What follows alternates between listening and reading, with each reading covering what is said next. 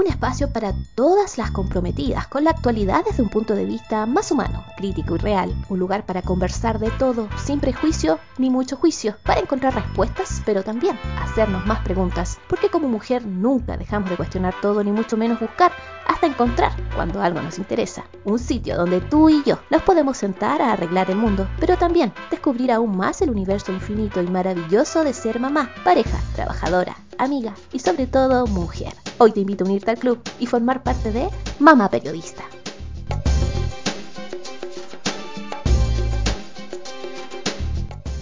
Hola, bienvenidos a un nuevo episodio de Mamá Periodista, el número 11 de esta primera temporada y que tengo el agrado de acompañarte. Como siempre, aprovecho la oportunidad de invitarte a visitar nuestras redes sociales.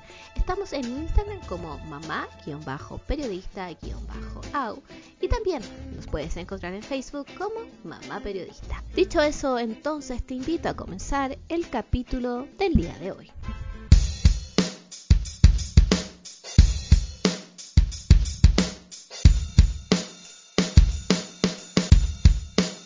El día de hoy vamos a conversar sobre un tema que sigue siendo tabú en muchos países latinoamericanos, donde todavía sigue siendo debate en los congresos parlamentarios, entre los políticos y entre la misma gente. Hoy día vamos a hablar sobre la interrupción voluntaria del embarazo, conocido con otras palabras como aborto voluntario. Vamos a conversar sobre esto y para partir me gustaría explicar brevemente lo que significa la interrupción voluntaria del embarazo y cómo se vive actualmente esto en España, que es donde desde el año 1987 es legal. La interrupción del embarazo puede realizarse legalmente y gratuitamente en España desde el año 1987. Sin embargo, en el año 2010 se hicieron ciertas modificaciones, la cual rige hasta el día de hoy. ¿En qué consiste la interrupción voluntaria del embarazo? ¿Cómo se realiza? Según la ley española, la interrupción voluntaria se encuentra regulada por la Ley Orgánica 2-2010 la cual establece que una mujer mayor de edad puede abortar por su propia voluntad antes de las 14 semanas de gestación. Las técnicas para inducir la interrupción dependerán de cada persona y de las semanas de embarazo que ésta tenga. La interrupción se puede realizar debido a diferentes causas, pero lo más importante es que sea antes de las 14 semanas, que sea realizado por un especialista en un centro sanitario público o privado, que esté acreditado, por supuesto, que la mujer deba ser mayor de edad y si no lo es, debe aportar el consentimiento firmado de sus padres o representantes legales. Además, esta interrupción libre y gratuita no será contemplada para mujeres extranjeras o que vivan en una situación irregular en el país. Sin embargo, pueden hacerlo antes de las 14 semanas en una clínica privada. Por otra parte, los profesionales sanitarios implicados en la intervención tienen el derecho a ejercer la objeción de conciencia. ¿Qué significa esto? Que en caso de negarse a realizarlo, pueden hacerlo, este médico también tiene la obligación de derivar a la paciente a otro médico que esté dispuesto a hacerlo en el menor tiempo posible. La interrupción voluntaria del embarazo también será legal hasta las 22 semanas en los siguientes casos. 1. Existe un riesgo para la vida y la salud de la embarazada. Por otra parte, que el feto presente anomalías o enfermedades incurables y que el feto presente alteraciones incompatibles con la vida. Una de las modificaciones que tuvo esta ley el año 2010 tenía que ver con la información que se entregaba a la mujer antes de realizar la interrupción. Si la embarazada así lo pide, debe informar a la mujer sobre sus derechos, sus prestaciones, todas las ayudas públicas de apoyo que tiene luego de este proceso. Además, se debe dar un plazo de al menos tres días entre la información mencionada y realización de la intervención. ¿Qué información recibe la mujer o debería recibir la mujer que desea interrumpir su embarazo? Según el artículo 17 de esta ley, todas las mujeres que manifiestan su intención de someterse a una interrupción voluntaria del embarazo deberían recibir información sobre 1. Los distintos métodos de interrupción, las condiciones para la interrupción, interrupción previstas en esta ley, los centros públicos y acreditados a los que pueda dirigirse, los trámites para acceder a la prestación y las condiciones para su cobertura por el servicio público de salud correspondiente. Pero más allá de las cifras, más allá de lo que dice el papel, queremos por supuesto saber qué es lo que pasa en la vida real. Y para eso tengo dos invitadas directamente de España, quienes nos van a explicar un poco cómo se vive después de una decisión como esta.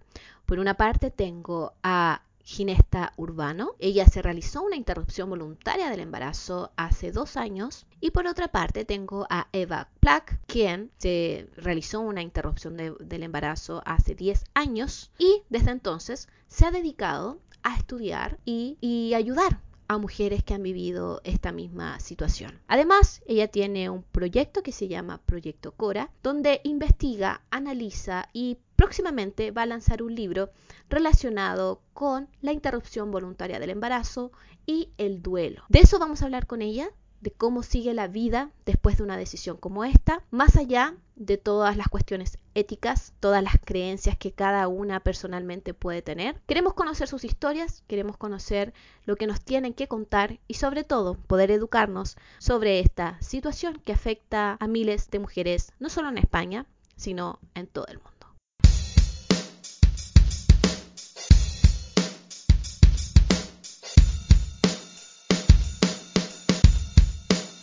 Ginesta, quiero partir un poco contigo. Me gustaría eh, que nos pudiera contar un poco tu historia, que nos pudieras eh, decirnos cómo, cómo llega este momento en tu vida que quizás nadie nadie está preparado para vivir, ¿no? Nadie está preparado para vivirlo y nadie está preparado para, para cuando le dicen eh, las palabras de hay un problema con tu bebé. Nosotros nos costó muchísimo lograr ese embarazo para más Inri y en el momento en que nos hicieron la ecografía morfológica con 21 semanas, porque hubo un problema de agenda y nos tuvieron que retrasar la ecografía cuando normalmente se hace con 20 semanas, nos la hicieron ya con 21 ya empezada y dijeron que, que había un defecto del tubo neural. Entonces nos mandaron, nos mandaron a hacer un diagnóstico más en profundidad, pero yo me acuerdo mucho del momento ese en que nos dijo la, la ginecóloga que nos estaba haciendo la ecografía dijo que estaba todo en su sitio, pero que había una cosita que no, que no. Claro, en ese momento nosotros nos quedamos como que hay una cosita que no, que no, que, que no está en su sitio, que falta, que sobra, que, qué es lo que pasa. Claro, en ese momento no nos pudieron dar un diagnóstico detallado, pero a los tres días en, un, en el hospital de, de Barcelona ya con el, con el profesional de diagnóstico fetal nos, bueno, vieron que lo que tenía nuestra hija era una espina bífida abierta con un montón de complicaciones derivadas, hidrocefalia, eh, malformación en el cerebelo, bueno, tenía muchas, muchas cosas que en ese momento tampoco me, tampoco me enteré muy bien, porque en ese momento yo estaba en shock completamente. Claro. Mm. Ginesta, pero antes de que llegara este diagnóstico eh, tan aterrador, por decirlo de alguna manera, eh, ¿Había algún síntoma previo? ¿Tuviste alguna complicación o tu embarazo fue absolutamente normal hasta ese momento? Absolutamente ningún tipo de, señal que, dijera que iba a ir algo mal. De hecho, con 16 semanas nos hicieron una, ecografía de control porque yo tengo hipotiroidismo desde hace muchos años y en esa ecografía, cuatro semanas antes, no vieron nada que les hiciera sospechar y la malformación ya estaba, evidentemente, porque además era una, malformación desde bastante arriba de la columna, era bastante evidente y no vieron nada. Por eso en el momento de llegar a la ecografía morfológica, como ya teníamos una previa, decíamos, está todo bien. Y, claro, fue todavía más shock decir, pero si hace cuatro semanas estaba todo bien, ¿cómo puede ser que en un mes haya cambiado tanto la cosa? Claro, no es que haya cambiado, lo que pasa que no se había visto. ¿Qué fue lo primero que se te vino a la cabeza cuando te dicen sabes que tu hijo viene con problemas, eh, hay que tomar una decisión, ¿no? Yo pensé, se están equivocando. No puede ser que mm. esto me esté pasando. Es una broma, sí, sí, sí. Porque además no te lo quieres creer. Estás tratando de asimilar toda la información que te están dando y es como que tu mente la está rechazando. Es como un vaso de agua lleno, tú le sigues echando agua y no la coge, pues tu cerebro en ese momento es exactamente así. ¿Y tu pareja cómo lo tomó? Mi pareja lo tomó de, un modo más, más racional. Él, yo soy una persona muy, muy sentimental, muy, tengo las emociones a flor de piel siempre. Él no, él es más racional, es más, más calmado para estas cosas. Y él eh, pudo poner la oreja bien a lo que nos estaban explicando. Y la verdad es que eso mm, fue bien porque él, desde ese momento se convirtió en, un apoyo para mí absoluto, porque cuando yo sacaba, pero es que no nos han dicho que sí, sí que nos lo han dicho y nos han explicado qué pasa esto, esto y esto. Y, y cuando llega el momento en que les dicen tienen que tomar la decisión de interrumpir el embarazo, ¿qué llega? ¿Qué, qué, qué, qué pasa? ¿Qué pasa en ese instante? En ese instante, a nosotros nos dieron dos opciones. Una opción era operar y seguir adelante con el embarazo con la esperanza de que llegara a término porque podían pasar muchas cosas. Podía pasar que la operación saliera mal y, muriera en la operación, o que muriera más adelante, o que muriera al nacer, o que muriera siendo una niña. Y la otra opción era interrumpir el embarazo. Yo no salí de, allí, nos dieron un fin de semana para pensar, porque se nos acababa el tiempo, además, tenía que ser una cosa muy rápida. Nosotros nos dieron el diagnóstico el viernes, teníamos un fin de semana para pensar y de hecho al martes siguiente yo ingresaba para hacer la interrupción. Al final acabas tomando la decisión, porque cuando tienes los papeles delante y cuando tienes todas las cosas que, que le pasan,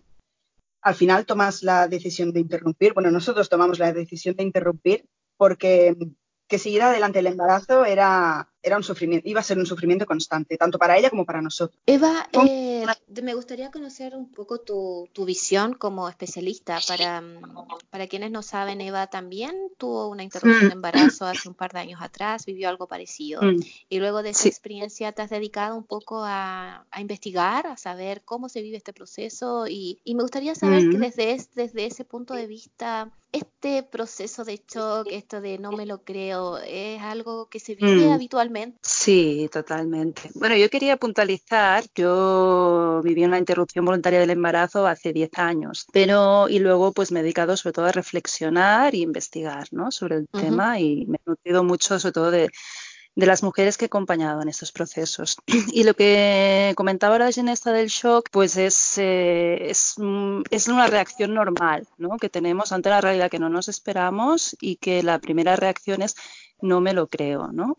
no lo, es la negación, ¿vale? Pero este shock, o sea, sí que habría que distinguir entre embarazo, entre IBS o interrupciones de un primer trimestre y de un segundo, ¿no? o tercero. Eh, normalmente segundo o tercero son ya hijos muy esperados y se da este shock, ¿no? Porque, porque es una noticia que no Primero que no te esperas y luego a este shock se le añade todo el estrés de tener que decidir con muy poco tiempo, ¿vale? Pero este shock también se da en un primer trimestre. Cuando la mujer se entera que está embarazada y por X motivo se está planteando una interrupción del embarazo, muchas veces también entra en shock, ¿no? En este caso, no porque le den una mala noticia de, que el hijo viene mal, sino porque se encuentra en una situación que no se espera. Y es muy duro además tener que tomar decisiones en estos momentos. cuando una interrupción se tienen que tomar, ¿vale? Tú recién puntualizaste sobre que existe una diferencia entre cómo se toma esta, esta situación dependiendo del trimestre en que se está de embarazo. Eh, eso, ¿Eso a qué se debe o, cuál es la diferencia? Mm, normalmente cuando es en un primer trimestre, las, las, causas por las que una mujer interrumpe no tienen que ver con cómo viene pues, eh, pues este hijo, ¿no? Eh, también aquí muchas mujeres a veces no hablarían de hijo. Entonces, ahí en todo el proceso de acompañamiento hay que poder hablar, ¿no? De, hay que poder matizar todas estas palabras. Pero mm, y cuando es en un segundo trimestre, se parece, ya son hijos muy deseados. Entonces, las causas por las que se interrumpen son otras. Eso va a marcar, una, va a marcar diferencias, ¿no? Luego, a la hora de afrontar el proceso de duelo, son casos distintos pero ambos son dolorosos. En caso del primero, dependerá. Hay muchas circunstancias. Estamos ante un proceso extremadamente complejo y además en el cual influyen muchos factores. Entonces, en el primer trimestre habrá mujeres que no les dolerá, pero una gran mayoría sí. Y hay que entender de dónde viene ese dolor. Ginesta, luego de que llega el momento de que la decisión es tomada, deciden con su pareja, eh, vamos a hacer una interrupción de embarazo, y llega el día lunes en el que tienes que volver al centro médico y tienes que entrar a esa habitación a, cumplir tu decisión. ¿Cómo fue ese instante para ti? ¿Cómo lo recuerdas hoy en día? Yo recuerdo todos esos días mm, un poco vagamente porque yo obviamente estaba teniendo muchísima ansiedad. Pero cuando nosotros lo puse el lunes y notificamos, me hicieron una amniocentesis también para ver si había algún componente genético o algún componente que pudiera salir. Y nosotros dijimos que la decisión que habíamos tomado era interrumpir el embarazo. Entonces ya empezaron, empezó el proceso, me administraron, bueno, me dieron una pastilla para que, para que tomara y es, es una sensación muy extraña porque, mm, claro, yo estaba notando a mi hija darme patadas y yo estaba iniciando un proceso, un proceso que finalizaría con su muerte. Eh, es que no sé, no sé exactamente cómo describirlo, porque es una cosa que tú estás haciendo porque has tomado una, decisión con la razón y a la que el corazón te dice que no lo hagas. Evidentemente, yo quería salir corriendo de allí y, y, largarme. Lo que pasa que obviamente no puedes porque estás tomando esa decisión porque la otra es todavía peor. Pero aún así, como choca tanto con el instinto maternal y, lo que es, se supone que, tiene que ser una madre, ¿no? Que tiene que proteger a, sus hijos y tiene que... Y yo estaba ahí pues tomándome una pastilla para que me bajara la progesterona para hacer mm, todo el día siguiente mucho más, mucho más fácil. Es, es complicado. Por supuesto. Ginesta, en todo ese proceso, ¿tú tuviste algún tipo de soporte psicológico profesional, algún terapeuta que estuviera contigo en este proceso, que te explicara, que te contuviera? Yo tuve la gran suerte, siempre digo, de que todo el, el, personal sanitario que nos atendió, tanto el día anterior como el día de la interrupción, fueron, fueron muy, muy cariñosos, muy sensibles con, con el tema y que me ayudaron, me ayudaron bastante.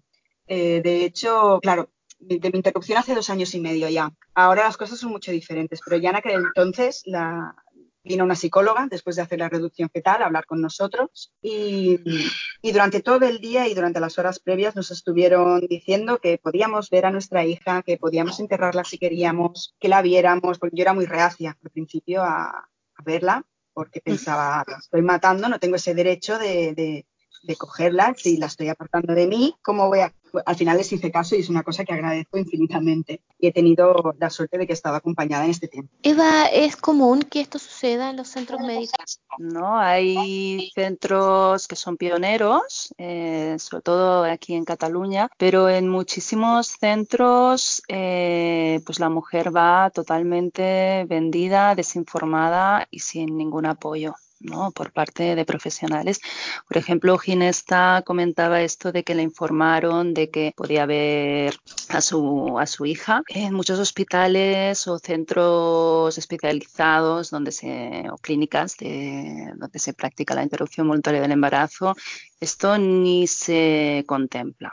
¿Vale? Pero yo creo que es porque tampoco los mismos profesionales, yo creo que hay una ignorancia tan grande sobre lo que puede sentir la mujer que interrumpe un embarazo, ¿no? Que, que es por esto, pero yo creo que que no, no saben, ¿no? ¿no? Ignoran totalmente lo que, mm, lo que sería bueno para iniciar un duelo sano. Pero sí que las mujeres van muy, muy vendidas a este tipo de proceso. Y que, bueno, gracias a, que cada vez pues, hay más atención psicológica ¿no? en el tema, pero es muy inicial muy inicial, incluso, o sea, literatura psicológica especializada en IBE, pues no hay, no hay. No. ¿Y por qué es tan importante para ti, desde tu punto de vista, ese apoyo en el momento, en, este, en ese momento crucial que es tomar la decisión? ¿Hace la diferencia para luego vivir un duelo? Bueno, tomar la decisión sí que creo que, mm, por ejemplo, cuando ya no estoy hablando de segundo trimestre, sino un primer trimestre, ah, hay que tomar como dos decisiones, ¿no? Si farmacológico o quirúrgico, bueno, es todo también todo un calvario, ¿vale? Pero sí que cuando las mujeres van, en caso de quirúrgico, estoy hablando en primer trimestre, cuando van a las clínicas, se les hace una pequeña entrevista psicológica. Esta entrevista psicológica es, es O sea, realmente no dan ninguna información a la mujer, ni, ni se piden datos que puedan indicar, ¿no? En su momento. O sea, si te viene una mujer, le puedes preguntar, ¿no? Por ejemplo, ¿qué pensaba ella antes de interrumpir el embarazo? Si una mujer te dice, yo nunca hubiera abortado, o yo estaba en contra del aborto, seguramente esta mujer luego va a tener profunda, o sea, va a tener serias dificultades. O sea, el aborto no se termina con la IV médica. tendría que ser una entrevista muchísimo más profunda y viendo, según las respuestas que recibidas, se, se tendría que poder informar y luego ofrecer, obviamente, acompañamiento. O sea, una de las grandes mentiras, yo que digo siempre de, de la IV, es que sale gratis. Es decir, que termina con la IV médica, porque como no era nada, sea, se, se, niega todo lo, bueno, todo, todo, lo que supone la pérdida, ¿no? Será de un hijo, para otras mujeres será toda la posibilidad de, toda una posibilidad real de ser madres. Entonces, negando esa pérdida y no informando ¿no? De, de, de, que luego va a haber un proceso, muchos casos muy complejo, pues la mujer va muy vendida. Entra en, un duelo que va a ser muy complicado por, sobre todo, por muchas razones, ¿no? Pero sobre todo por la, la soledad y el aislamiento en que lo va a vivir. Exactamente. Ginesta, en ese sentido, tú, a pesar de que tuviste la fortuna, como bien decías, de tener un apoyo psicológico, de estar con personas a tu alrededor que te pudieron contener, eh, ¿te sentiste con culpa ¿Te sentiste aislada en algún momento por tu decisión? Yo era de las personas que nunca hubiera contemplado un aborto, fuera cual fuera mm. la situación. Pero claro, yo nunca me imaginaba que también hay situaciones que hay motivos médicos a veces y ya no tuyos, sino de, de, ese bebé que está creciendo dentro de ti. Entonces yo culpa tuve muchísima, wow, pero muchísima, sobre todo los primeros mm. meses mm. y menos mal que, que, tuve apoyo psicológico profesional porque mm. la gente de mi alrededor yo no noté que me entendieran. Porque... Bueno, es que este es un tema, ¿eh? O sea, la IV normalmente no se entiende. El dolor que produce no se entiende a nivel social, ¿no? Y por eso hay que poder explicarlo, ¿no? Y, y que se entienda. Es, es, que es verdad, es que muchas veces me he encontrado con, hablando con personas y si sale el tema, la conversación se corta. Eso también tiene que ver con el hecho de que como sociedad, primero muchas veces no se entiende y luego que tampoco sabemos que, cómo acompañar el dolor, ¿no? Entonces por eso se corta, ¿no? Es como, eh, a veces no hay que decir nada, ¿no? Es simplemente te escucho, estoy aquí, ¿no? Pero la gente, eso no, no hay una cultura de acompañamiento en ese sentido. Para nada. También se suele recurrir mucho a, a las frases típicas de, bueno, es que eres joven, ya mismo vuelves a estar embarazada, que se entienden mm. como un acompañamiento y como una palmadita en la espalda y realmente eso no sirve para nada. No sirve es, para es nada. Justamente, justamente eso te quería preguntar. ¿Cuáles fueron esas frases o esas, esos consuelos que te entregaron y que al final terminaron hiriendo más? Hubo mucha, ¿no? De, bueno, si jóvenes o ya lo volveréis a intentar, pero hubo una especialmente que me dolió muchísimo porque, eh, bueno, una persona me dijo que esto no era lo peor que, que podía pasarme. En ese momento no, no, le contesté. Yo creo que me estaba dando a entender que lo peor que podía pasarme era que me muriera yo. Pero claro, mm. y es que en ese momento me hubiese muerto yo si mi, hija, si mi hija hubiese podido sobrevivir. No le contesté nada, pero me hubiese gustado decirle, bueno, he tenido a mi hija, a mi bebé, muerta en mis manos. ¿En serio? ¿Esto no es lo peor que me puede pasar? Eva, y desde ese punto de vista, ¿Cuál es la importancia de, de, cuidar nuestras palabras cuando se está viviendo un proceso así? Toda porque, mm, primero por esto, ¿no? Porque según cómo hablemos podemos causar daño donde ya hay mucho dolor, ¿no? Y luego también a nivel pues más profesional o, o, de mujer a mujer, ¿no? O sea, es muy importante los acompañamientos. Yo creo mmm, que cada mujer defina su pérdida, su dolor en sus propios términos, ¿no? Eso es esencial. Hay mujeres que, la gran mayoría sí que consideran que han perdido un hijo, segundo trimestre es obvio, pero en primer trimestre no, ¿no? Entonces, que pues poder acompañar y que esa mujer mujer, que cada mujer eh, pues vaya eh, elaborando su narrativa y con su propio lenguaje. Lo que ha perdido, lo que le duele y, y, como decía también Ginesta, pues hay todo el tema de la culpa que es muy central en estos tipos de duelos y que realmente es uno de, de, los elementos que hace estos duelos muy complicados, entre otros, ¿no? Pero el lenguaje sí que estamos en un terreno muy minado, ¿no? Y hay que tener mucho cuidado y mucho cariño, ¿no? También a la hora de, de hablar y de, y de nombrar, ¿no? Porque quizás cuando se hace un embarazo interrumpido, lo estoy poniendo en una balanza si hay peor o, o, mejor aborto o embarazo interrumpido, pero quizás cuando hay una pérdida o un aborto espontáneo, la culpa quizás no tiene tanto, tanto, tanto peso, aunque sí la hay en algunos casos. A diferencia de un embarazo que yo tomé la, entre comillas, tomé la decisión de, interrumpirlo. No sé si eh, me hago entender con la pregunta. sí, em, sí, sí. ¿Existe quizás más culpa porque yo tomé la decisión? Muchísima más, muchísima más, ¿no? Porque bueno, o sea, ahí tú mm, participas, ¿no? Tú realmente interrumpes, ¿no? Eh, ese embarazo. Entonces, al haber esa acción, ¿no? Esa es una acción que realmente va en contra ¿no?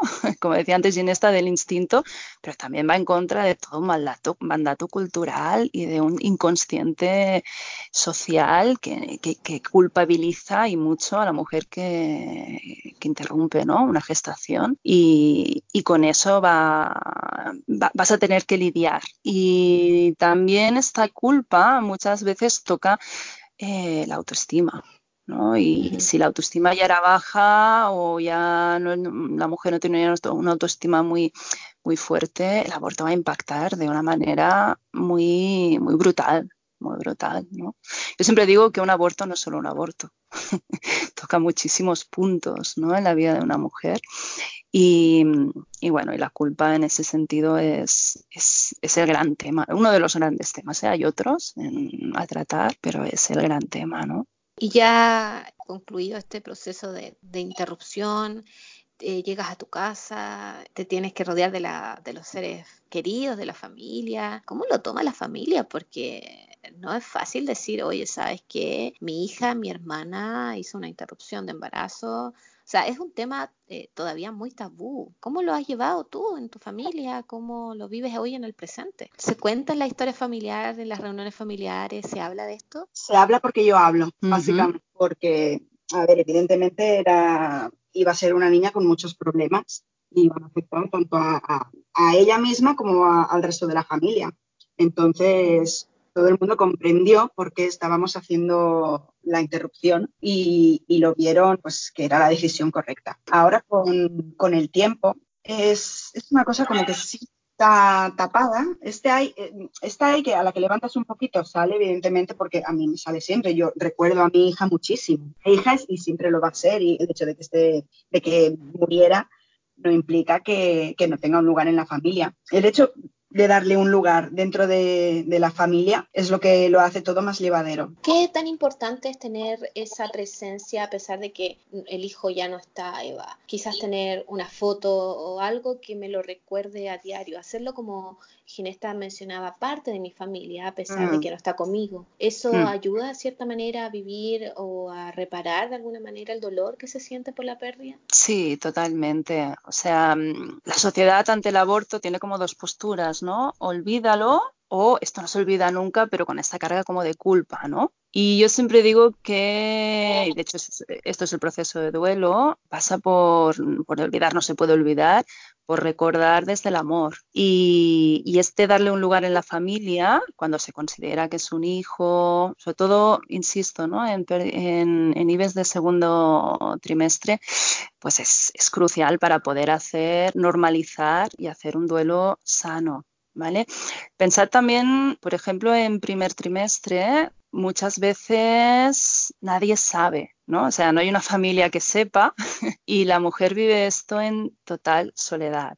¿Vale? Y eso ya es un infierno. Pero también para esa mujer es súper importante darle un lugar a ese hijo, si lo considera un hijo, o a ese recuerdo. O sea, entonces, y en esos casos, por ejemplo, si hay alguna eco también de primer trimestre, pues también es aconsejable, ¿no? Que poder tenerla y, darle, pues, su, su lugar, ¿no? Porque, bueno, pues sí, yo siempre digo que si hay dolor es porque algo se ha perdido, ¿no? Segundo, es obvio que es un hijo, ¿no? Pero sí que el proceso de duelo sano pasa por dar lugar al recuerdo, dar lugar en la familia, dar nombre, muchas veces, nombrar, porque si no, bueno, es muy difícil, ¿no? Lo que se niega no existe.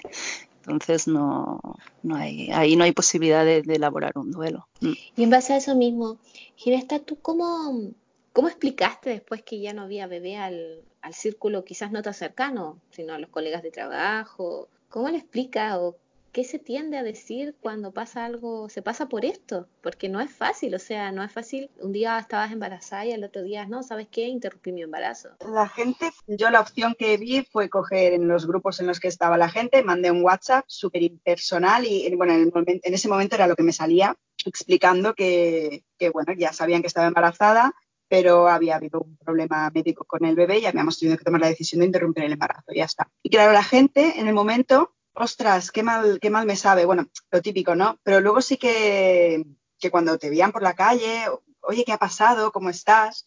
Lo que más me costó sobre todo fue con, con, los vecinos. Y cuando ya había pasado la interrupción, esto era, yo interrumpí en, en, mayo, pues al mes siguiente o así, una vecina me vio por la calle y me dijo, ay, ¿cómo estás? ¿No te vas a morir de calor con la tripa y con todo? Y claro, imagínate en ese momento y tú te quedas ahí y empiezas a llorar y dices, no, es que, es que, es que lo he perdido, es que no, ya no tengo, ya no tengo tripa porque tuve que interrumpir el embarazo. Entonces, claro, el cortazo que se lleva la gente es, ostras, pido la pata, pero claro, ¿cómo no vas a meterla si no sabes nada? Exactamente. ¿Te sentiste juzgada, Ginesta, en algún momento? Mm, no, creo que no. Es más, por de gente cercana no. Yo estoy segura de que igual alguno se ha enterado aquello de segundas y ha dicho, Buah, esta que ha interrumpido por quitarse el problema de encima. Pero así gente que me haya cuestionado o me haya dado a entender que no eran la decisión que ellos hubieran tomado, no, nadie. Por internet sí, pero bueno, es que las redes sociales son...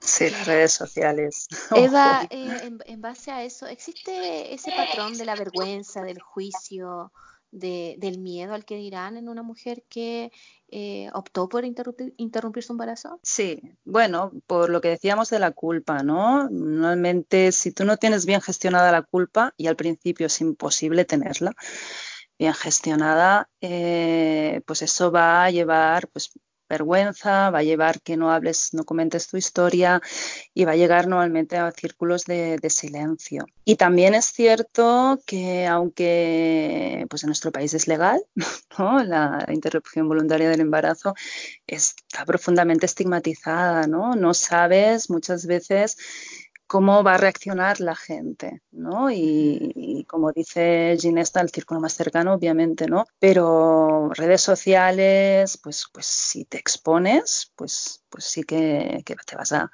sentir muchas veces juzgada, ¿no? También es cierto que esta experiencia yo creo que despierta uno de los miedos más profundos que todos tenemos, que es el de ser expulsados, ¿no? Del clan y eso hace que pues que se viva con si no se está en paz si no se ha gestionado todo lo que este duelo comporta, pues se viva con mucho miedo el juicio de los demás, ¿no? Y, y bueno, también es una realidad que lo que te decía antes, ¿no? Que que aunque sea legal, una parte importante de la sociedad lo condena. Yo creo que lo condena porque hay, existe una gran ignorancia sobre el tema y un gran tabú. Bueno, para eso estamos haciendo este podcast. Para eso estamos hablando de esto hoy día, exactamente. No, para... y en base a eso mismo, me gustaría que me aclararas. Bueno, acá dejo la pregunta abierta para las dos para saber sus opiniones. ¿Por qué embarazo interrumpido y no aborto? ¿Por qué llamarlo de esa manera? Quizás partir contigo, Eva. Aborto es muy feo. es una palabra muy cargada, muy cargada de negatividad. ¿Vale? También es cierto, a mí me gusta más utilizar eh, el término médico, ¿no? IVE, interrupción voluntaria del embarazo.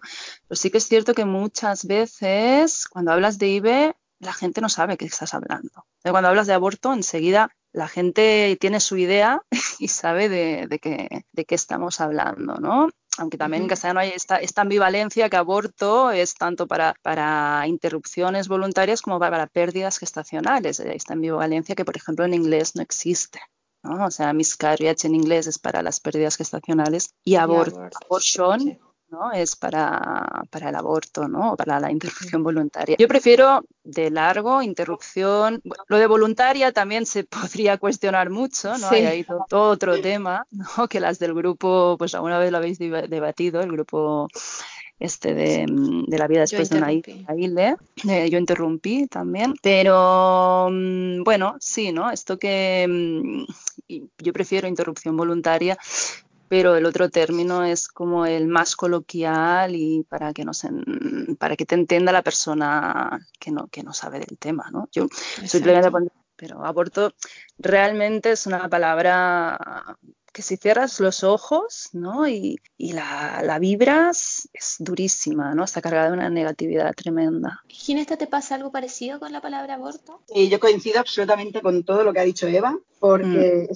Además de ser una palabra muy fea y que suena muy mal, está muy estigmatizada. De aborto y hablas de algo, de algo feo, de algo oscuro, de algo, de algo horrible claro, llamarlo interrupción voluntaria del embarazo o interrupción legal del embarazo, porque cuando pasas de, X semanas se, denomina interrupción legal del embarazo, que puede sonar mm. como más mm, como más liviano, como más, no sé, termina siendo una interrupción voluntaria. Esto es un tema que lo hemos hablado muchísimo porque la palabra voluntaria escama a mucha gente y a mí al principio también me escamaba, pero no deja de ser una acción que tú has, que tú has realizado voluntariamente. No porque mm. quisieras, porque realmente no existe una voluntad detrás de, esa acción, pero no te queda más remedio. Y hasta que no le encuentren otra palabra, pues se va a tener que quedar con IBE.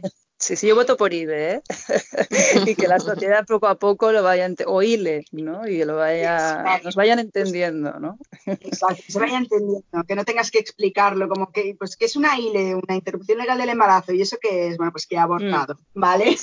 Dentro del marco legal. No, no, y que aparte las palabras no son inocentes, ¿no? Tienen todo un sustrato. Y... daño, a mí decir que he abortado me hace daño. Sí, sí, sí, es, como casi como que me estoy condenando, ¿no? que la misma palabra tiene incorporada la culpa, ¿no?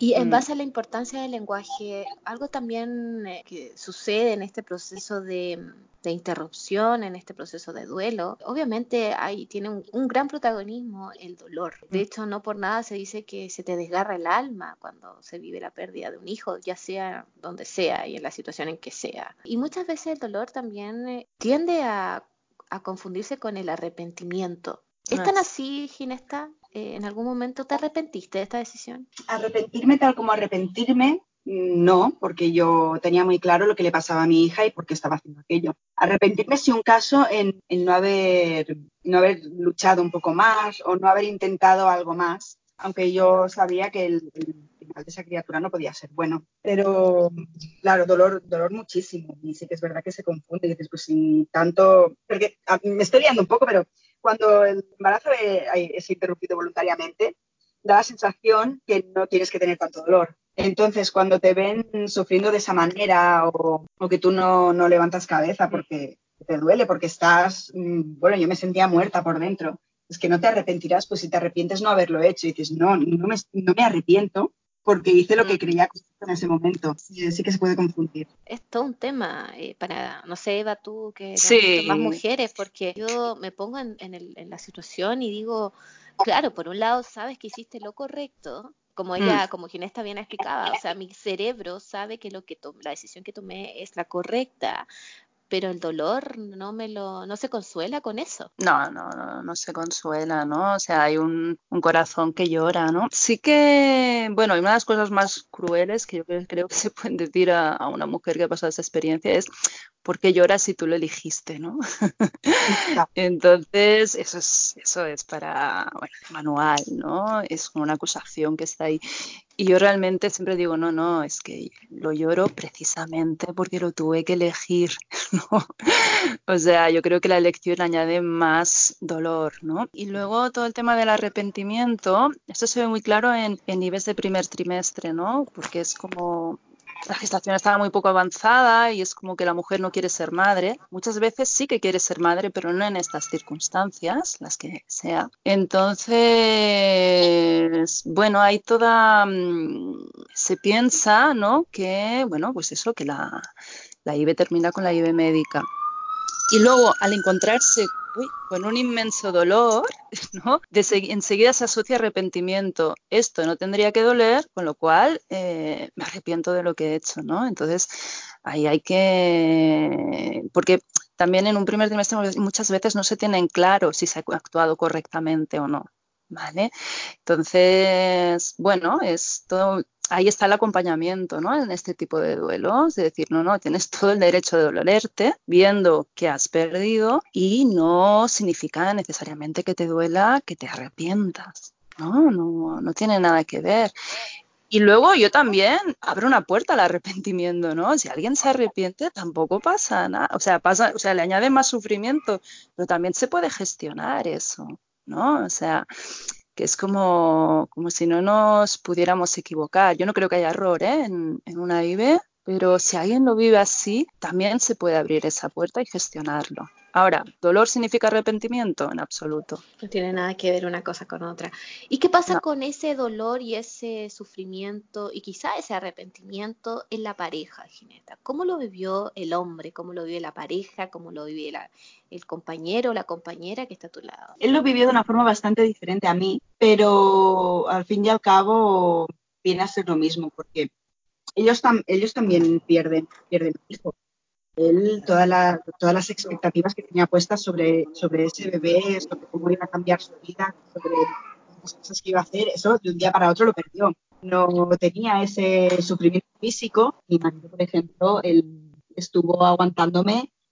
Bueno, fue, fue mi pilar, porque yo si no lo hubiera tenido a él, no sé qué hubiera sido de mí de verdad os lo digo. Pero cuando yo empecé a estar mejor, entonces él se metió en la depresión. Bueno, lo ha ido, lo ha ido llevando, él, está bien, habla con, naturalidad, pero hay cosas que le cuestan. Por ejemplo, yo al, estar estas últimas semanas haciendo la caja de recuerdos, porque era una cosa que, lo necesitaba para darle, pues como decíamos antes, un lugar dentro de casa, dentro de la familia. Eh, pedí, pedí sus fotografías de la autopsia, porque en el momento de, de tenerla, no le hice fotografías porque pensé que me iban a reñir o que me iban a llamar loca o que, bueno, en fin. Y él eso no lo veía necesario, por ejemplo. Pero a raíz de, volver a verla, sí que, sí que ha habido un pequeño cambio.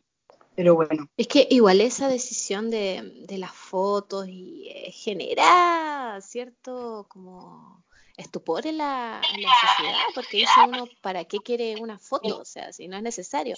Pero como bien tú decías, en el fondo hay que estar en, el, en los zapatos para, para saber por qué y, con mm. qué mirada tú la está, lo estás solicitando, ¿no? Y, y, Eva, tú no sé si mm. eh, dentro de la gente que has acompañado, te ha tocado acompañar eh, hombres que han vivido este proceso mm. y, y existe alguna diferencia en cómo un hombre toma una situación así a cómo lo hace una mujer? Bueno, eh, aún no, aún no he acompañado a ningún hombre. Bienvenidos son, ¿no? Sí, me encantaría, me encantaría porque también pienso que ellos también sufren, ¿no? Eh, de distinta manera, porque como decía Ginesta, tampoco lo viven tanto en el cuerpo, ¿no? Eh, todo el tema fisiológico también es otro capítulo, ¿no? En la mujer, porque la mujer tiene un vacío eh, en el alma, pero también lo tiene en el cuerpo. ¿no? Entonces esa parte el hombre no, no, la vive, ¿no? Pero el hombre tiene otros hándicaps, ¿no? En el sentido de que muchas veces, como decía también Ginesta, pues es el pilar, ¿no? Tiene que estar sosteniendo, ¿no? A su pareja y eso igual le impide a él empezar a sacar todo su dolor y a desarrollar todo, todo su duelo, ¿no? De forma también sana.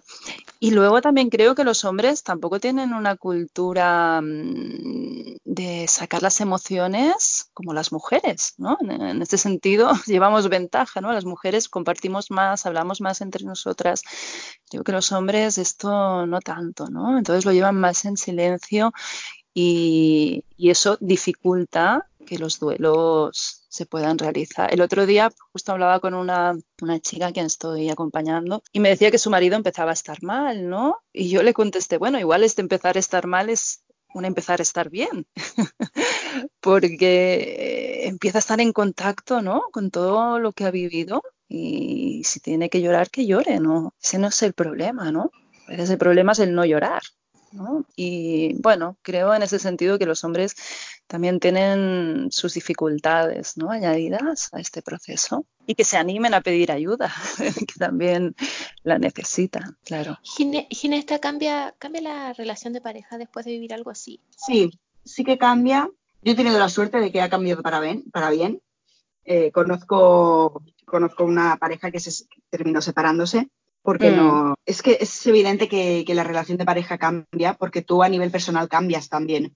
Entonces, mm. necesariamente tu relación con tu pareja, con tu entorno, tiene que cambiar, porque tú ya no eres la misma persona que eras antes. Mm. Obviamente. obviamente, claro. ¿Que cambia para bien? Pues mejor. Nosotros realmente nos conocimos más a fondo y nos gustó esa persona que había más al fondo.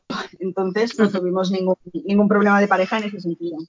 Y en base a eso mismo, eh, me gustaría ir a, un tema que también es la razón por la que estamos acá todas reunidas, y es las tribus la importancia del apoyo entre pares, el apoyo entre mujeres, cuando a lo mejor como ginesta no tienes la fortuna de tener una pareja sólida, estable a tu lado. El acompañamiento entre mujeres que han vivido esto mismo es, eh, toma un protagonismo vital para poder vivir este duelo de una mejor manera. En tu mm. caso particular, Eva, eh, tú no sé si tú tuviste también que que vivir este proceso acompañada de, tribus o cómo has visto que se desarrolla un duelo cuando estamos acompañadas con mujeres? Bueno, yo, como te decía muy al inicio, yo viví esta experiencia hace 10 años, ¿no? Y hoy en día empiezan a salir grupos, ¿no? Pero pues son dos o tres grupos. Desde ese momento, pues no, hace 10 años creo que creo que no, tenía ni Facebook, creo. ¿eh? No, y por eso te lo pregunto, porque hace 10 años era súper diferente. bueno, yo debo decir que tenía una buena red de amigos, ¿vale? Que muchas veces no es el caso, ¿no? Hay mujeres que yo cuando pregunto, ¿no? Porque también buscamos redes de apoyo, ¿no? El acompañamiento, o sea, aparte de yo como profesional, ¿quién te apoya en esto, ¿no? Es importante tener una red de apoyos. Y hay mujeres que no tienen a nadie, ¿no? Eso hay que, saberlo también. En mi caso yo tenía una buena red de amigos, pero sí que lo que fue curioso fue que mm, yo, yo no opté por callar, yo no opté por el silencio. ¿Vale? Yo mm. cuando veía a alguien, incluso amigo o poco amigo, ¿no? Pues yo decía, ¿no? Decía, mira, no estoy bien, o me preguntaban cómo estaba, cómo estaba, decía, no, no estoy bien, pues porque acabo de vivir esta experiencia, ¿sabes? Yo no me callaba. Pero eso fue la puerta, fue muy, increíble no, o sea, ahí fue la primera cosa que me sorprendió. Yo buscaba información en libros, no encontraba.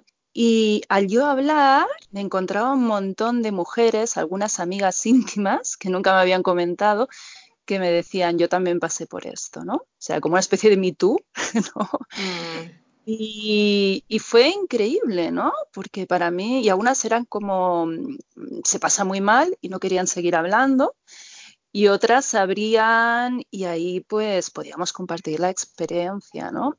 Pero fue un, bueno, el darme cuenta en ese momento de que, de que somos muchas. y al ir hablando es cuando encuentras, ¿no? A tus hermanas en, este, en esta tribu. Y hoy en día, pues esto, ¿no? Cada vez eh, aún es muy, muy incipiente, ¿no? Hay o sea, el grupo en que está Ginesta y que también estoy yo, de, la vida después de, la interrupción del embarazo en Facebook, y lo interrumpí en Instagram y alguna poquita cosa más en el extranjero también conozco. Y la verdad que son grupos que sobre todo ayudan a, que no te sientas sola, ¿no? Que no sientas que esto solo te pasa a ti.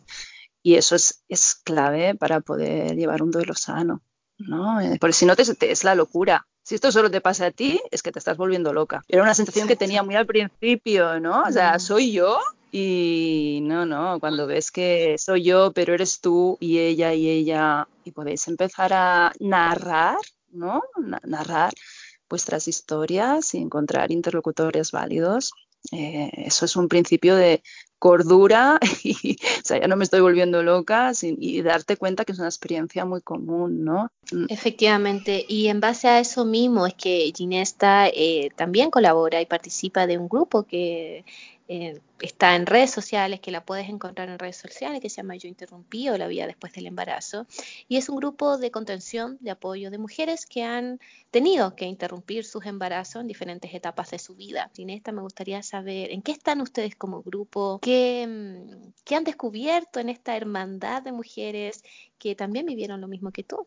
yo principalmente he descubierto que somos muchísimas pero muchísimas las mujeres que, hemos tenido que tomar la decisión de interrumpir el embarazo, ya sea en la etapa gestacional que sea, el motivo que sea.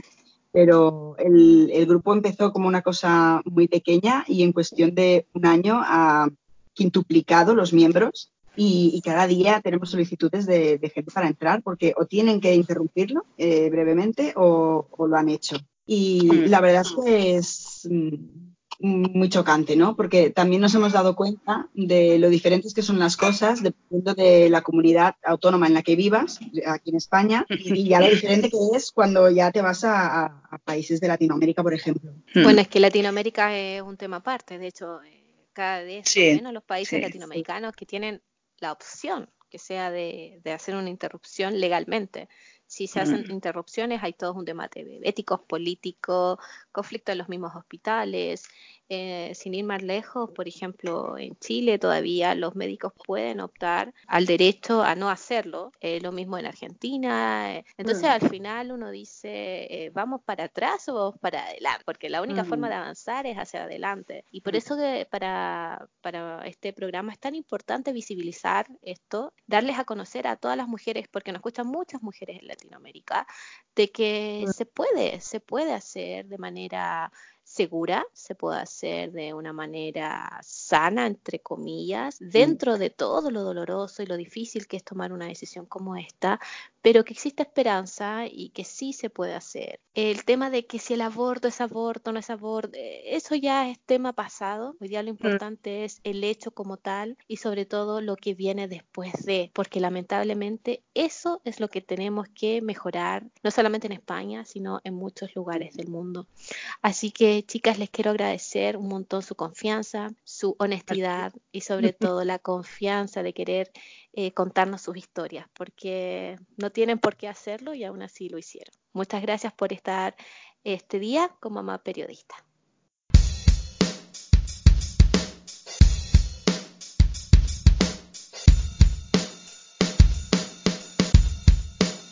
Y este fue el capítulo del día de hoy. Espero que lo hayan disfrutado, que hayan logrado educarse, informarse y sobre todo eh, que dejemos dos tabús que dejemos los juicios a un lado para ponernos solamente un segundo en los zapatos de otros. Si quieres saber más sobre la interrupción del embarazo, si quieres saber más cómo se vive el duelo o si estás viviendo algo parecido, te quiero invitar a que puedas visitar la página de nuestra especialista, Eva. Ella está realizando un proyecto relacionado a la investigación de las mujeres que han vivido esta situación y estoy segura que en, en ese espacio puedes encontrar quizás un lugar de contención y también algunas respuestas.